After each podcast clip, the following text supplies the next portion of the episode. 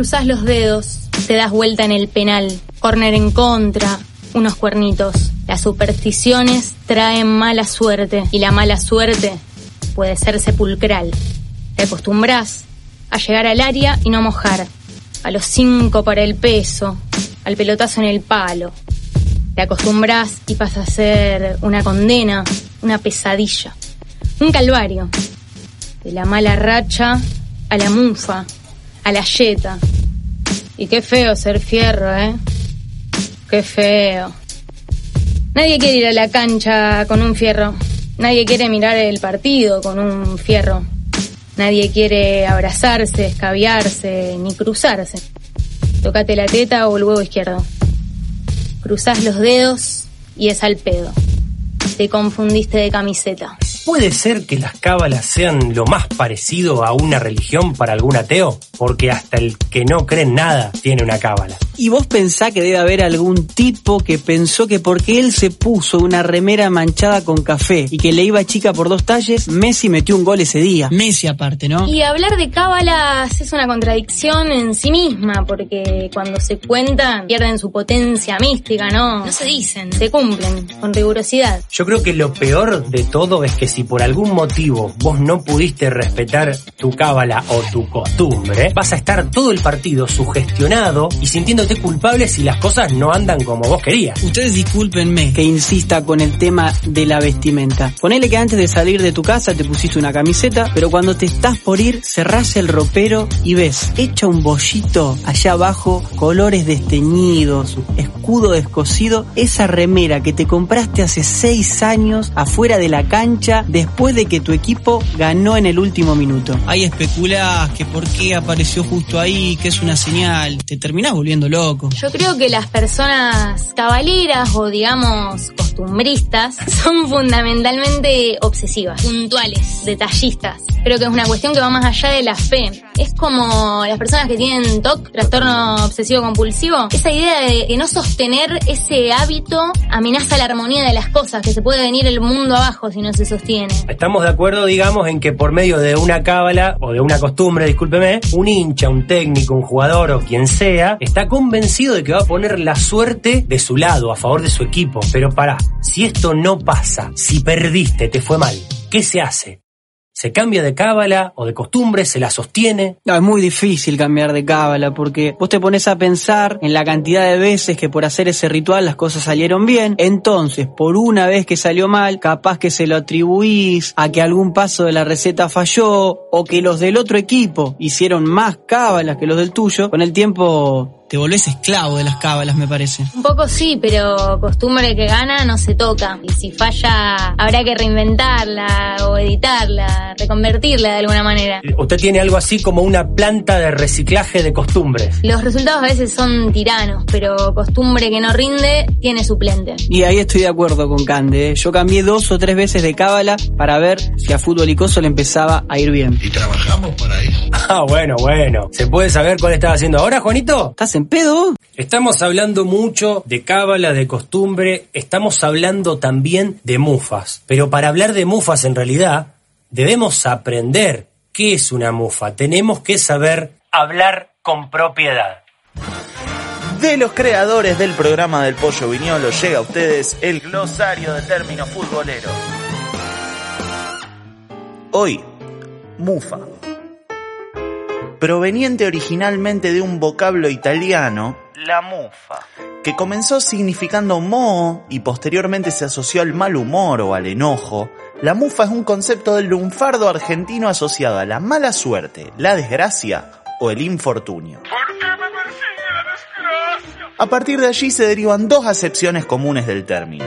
La primera concibe a la mufa como una especie de nube de mala suerte o de prenda maligna que uno porta temporalmente.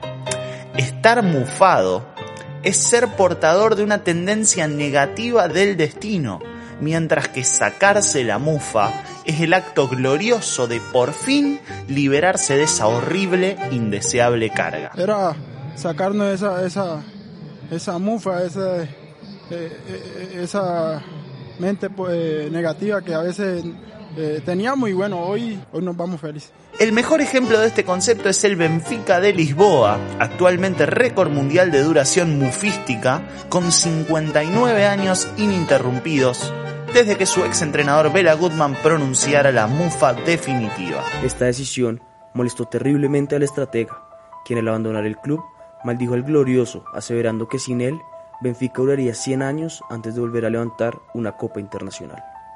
Hasta el día de hoy, el Club del Águila todavía busca la forma de librarse de la maldición con más de 8 finales de Europa perdidas. Una segunda tradición entiende a la mufa no como algo transitorio que se consigue o se transfiere, sino como una característica natural de una persona, lugar o institución. Le deseó suerte a los atletas olímpicos que fueron a Corea del Sur a los Juegos Olímpicos de Invierno y su estrella se rompió los ligamentos cruzados. Puede pasar. No se trata entonces de estar mufado, sino de ser mufa. Es algo con lo que se nace y con lo que hay que aprender a vivir. Las víctimas tradicionales de este pensamiento suelen ser las personas de pelo rojizo, colorados, y los hinchas de gimnasia, usualmente asociados al mal augurio y expulsados de eventos en los que se decide algo importante. En ese sentido, quiero desde ya ofrecerle mis disculpas al Topo, que hace unos años me invitó a presenciar la final de un torneo de futsal en el que su equipo hasta entonces iba invicto. No recuerdo el resultado, pero sí tengo muy presente que todavía no me lo perdona.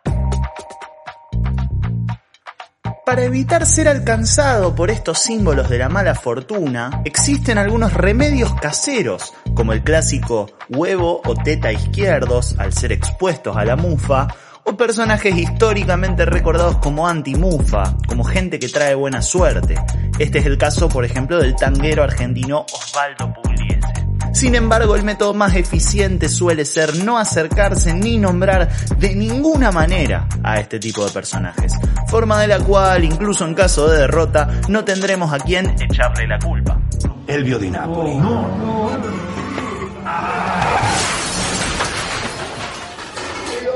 dije, pelotudo, te lo dije, no lo nombré. Si querés quedar como un capo en la casa de tu suegro, no te pierdas los próximos glosarios de términos futboleros de Fútbol y Coso.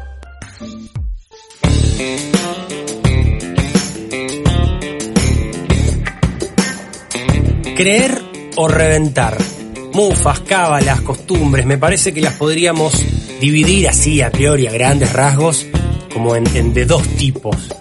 Yo creo que están las ligadas a rituales, ejemplo, cuando voy a la cancha no piso las rayas de la vereda, y las ligadas a objetos, el calzoncillo rojo que me puse cuando ganamos 4 a 1. Puede ser, yo tengo otra diferenciación que tiene que ver con cábala y superstición. Para mí, A ver. supersticioso es más el que viste que no corta la suerte caminando en la calle, pero lo hace todos los días de su vida.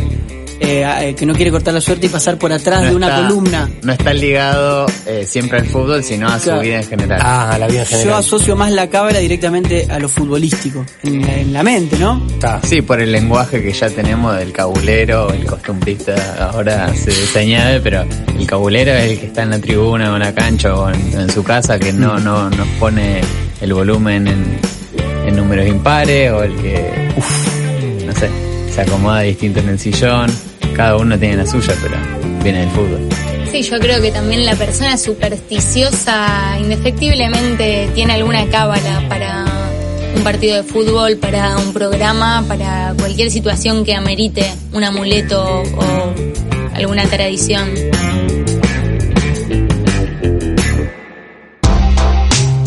volviendo a esto que dice él de cábala superstición.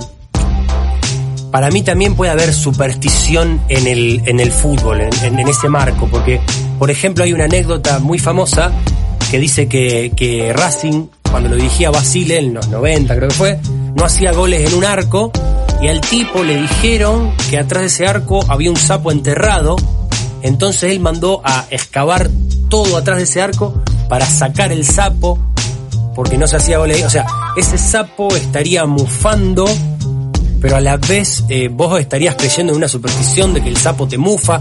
Es como medio difuso el Claro, tema. sí, también está el ejemplo del, ma- eh, ¿cómo es? El brujo El de ahora, el brujo Manuel. El Manuel. Manuel, Manuel, algo también es un símbolo de las supersticiones, más que una cábala. Eh, cre- nos metemos en un mundo muy místico ya porque Sí. hasta, hasta, hasta el más, como lo decían hoy, hasta, hasta el más duro, hasta el más positivista, eh, frunce un poquito Sí, el supuesto. asterisco cuando, cuando tiene que, que- que empatar el partido. Creo que hay algunas cosas que son universales. Por ejemplo, después están las personales, pero el que grita el gol antes, Claro, Claro. sí, sí, sí, sí. Condena social. Siempre hay- claro. En la cancha lo insulto. No siempre hay alguien alrededor que Mirá. está eh, atento, atenta y Sí. le dice, che, no. Hay algo que es como universal. Después están más las personales de cada uno. Arranco contando alguna experiencia. Dale. Me gustaría después también Vamos, vamos a poner en común experiencia, dale. Ronda de cábalas propias. Me parece que también vale de extraños, porque, si no tenés una.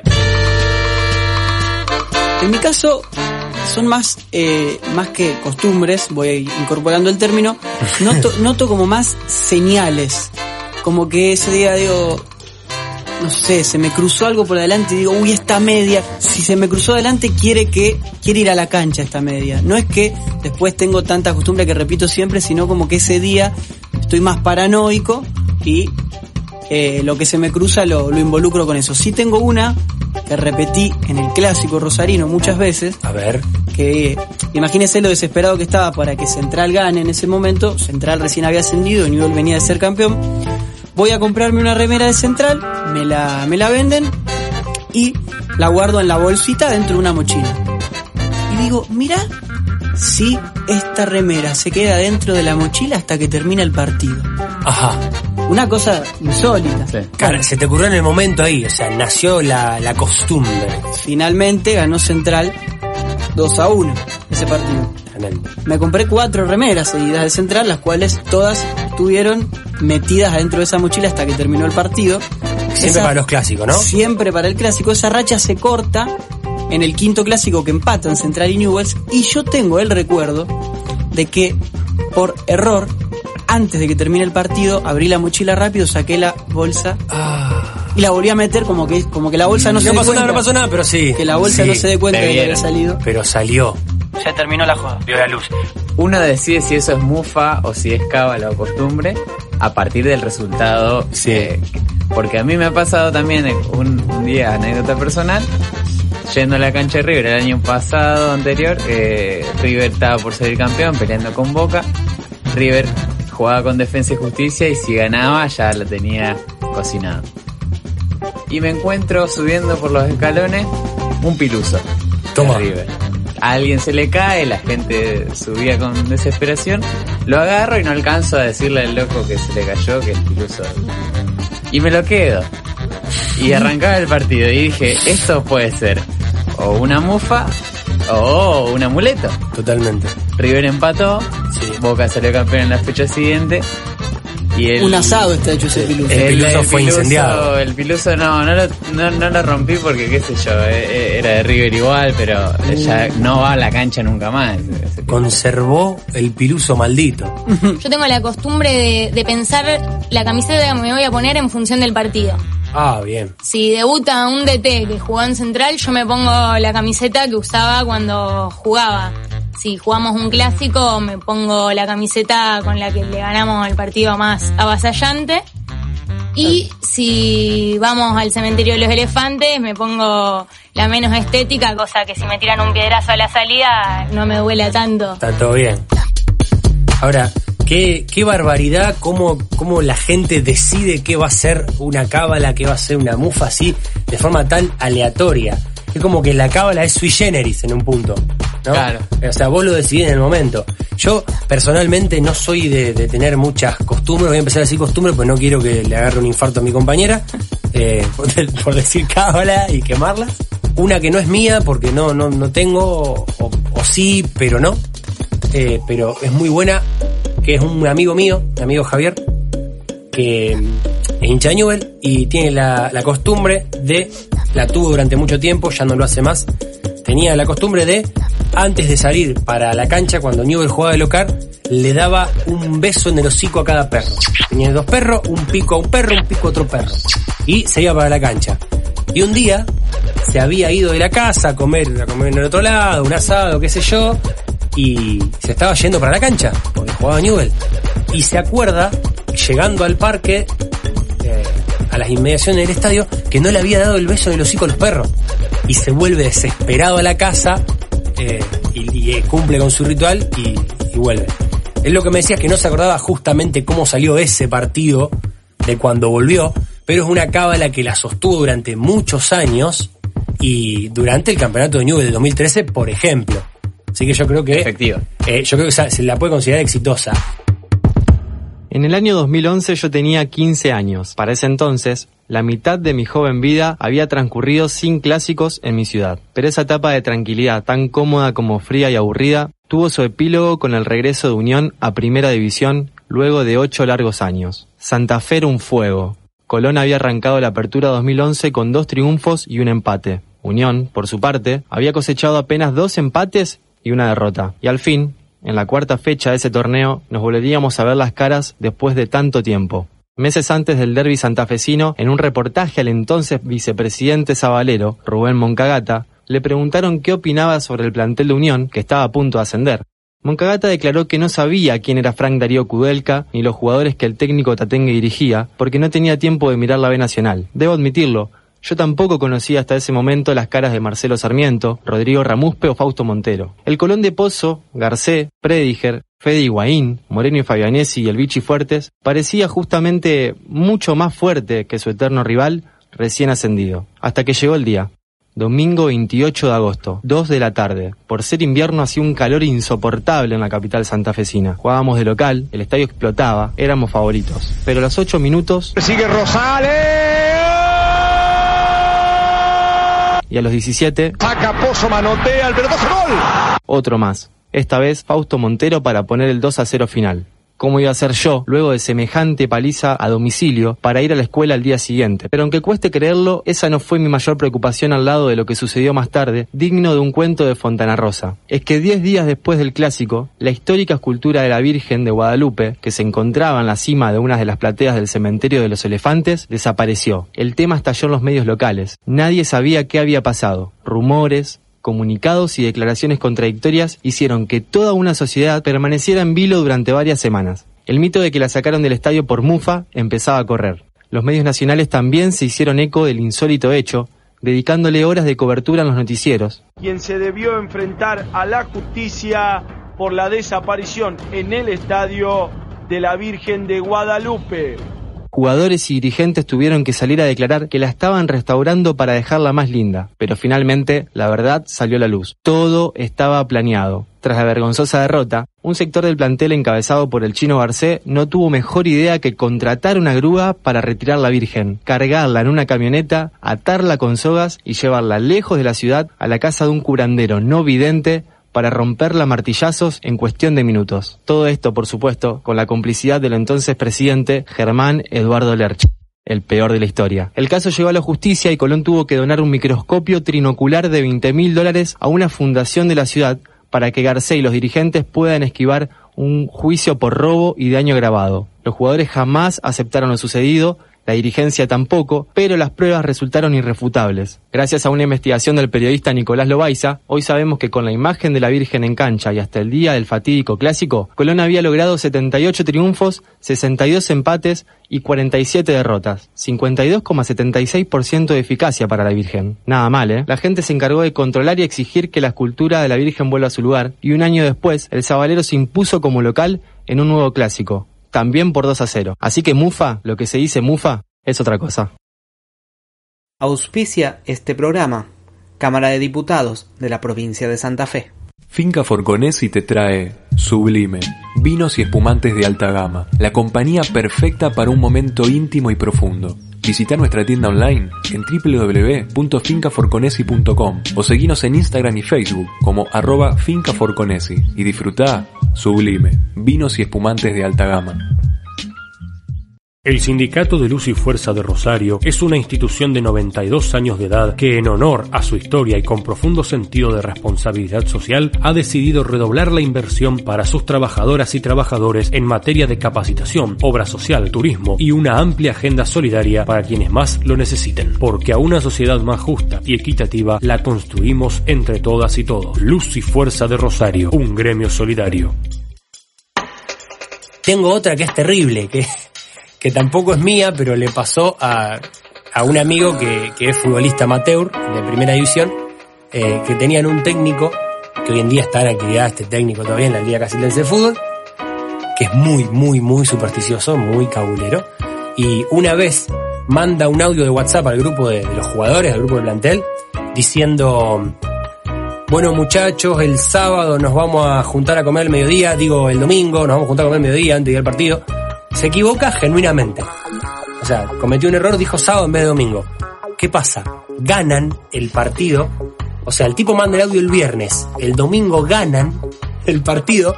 Entonces todos los viernes empieza a mandar un audio que empezaba con un error. Bueno muchachos, el sábado al mediodía nos vamos a juntar. Digo, el domingo al mediodía nos vamos a juntar a comer el partido. O sea, y los jugadores como que ya está, todos sabemos que no te equivocaste. Impecable. O sea, eh, y... A él no lo reconocía. No, no, no, no, no. A él cuando le preguntaban, él, no, no, me equivoqué. Claro. Eh, y también, bueno, de mismo calzoncillo, lo sé por buena fuente. Sí.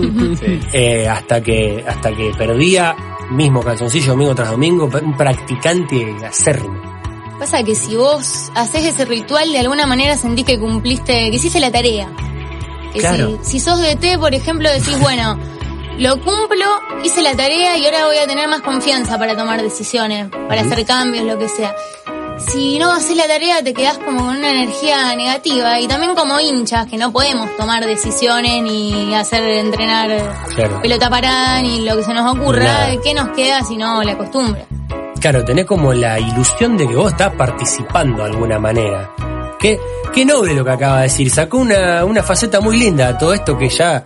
¿Ves que alguien iba a tirar la soga para que empecemos a salir del barro? También otra, otra clasificación que se me ocurre, pensando también en las personales y la- las ajenas, es que hay costumbres. Como en las empresas tienen costos fijos y costos variables, hay No, mirá el concepto que me tiró. Costumbres fijas y variables. Hay cosas que van siempre, hay amuletos, hay posiciones en el sillón, eh, manos en distintos lugares del cuerpo a la Sí, hora sí, del penal. Sí, los cuernitos, claro. sí. Exacto. Pero otras que van surgiendo sobre la marcha. Por ejemplo, la del volumen, que me ha pasado muchas Mm. veces. Estaba en, en 14 el volumen cuando hizo el gol y no se mueve de ahí. Eh, el perro estaba en esa cucha que da Preso el perro. el pichillo. Pero no, no sé si les pasa a ustedes también. Hay cosas que van surgiendo sobre la marcha y decir esto no se puede tocar hasta que el partido es termine. sí, Siempre está eh, él o la que se va al baño en el momento del gol.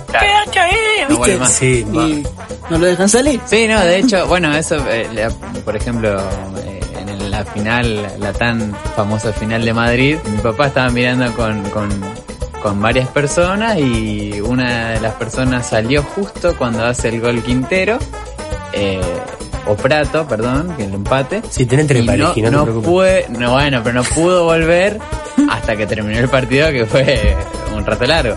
Y, y era un partido en el que no se podía eh, jugar con el destino, ya había que, que- que arreglarse con eso y... Ya, ya la, la propuesta del destino en sí era muy cruel para, Sí, para todavía sí, tener sí, que... sí. ¿Por qué ¿Por qué desafiarlo? desafiar? ¿Hay jugadores que, que- que estén caratulados de mufa? Yo creo que, que capaz podemos inventariar. Hay un caso en Inglaterra que es el de Ramsey. Sí. Tremendo. No, pero eso es muy duro lo que le hicieron a Ramsey, el tipo que se lamenta cada vez que mete un gol, pobrecito. O sea, un mito, alguien se puso a investigar alguna vez y descubrió que cada vez que hacía un gol Ramsey, Sí. se moría alguien. No me diga. Entonces, es complicado, porque capaz que también metió un gol una persona en la tercera división de Egipto, pero la culpa la tiene Ramsey por el hecho, obviamente, de la fama. Y el Claro. tipo que imagínate, cada vez que mete un gol, debe llegar a la casa, abre los portales de noticias, a ver si están todos vivos. Un Bueno, horror. convengamos que gente se muere todo el tiempo, a toda hora. Pero eran casos de famosos. Se Claro. morían Ah. famosos. Ah, entonces entonces vos tenés la lista de cada día que hizo el gol, el gol Ramsey y tenés el famoso que se murió. pero te O ponen sea- al viceministro de justicia, viste, y también, bueno, que sí, claro. Pobre Claro, Aaron. no. No, y aparte, aparte, claro, lo importante es cuando se muere un famoso, cuando se muere otra persona ya fue, ¿no? No es noticia. ¿A quién le interesa? Fútbol y Coso es una producción de Ignacio Fierro, Cristian Skinner, Candela Dolores, Eliane Cheli, Iván Jiménez, Maximiliano Gómez, Mauro Weiss y Juan Ignacio Perafán.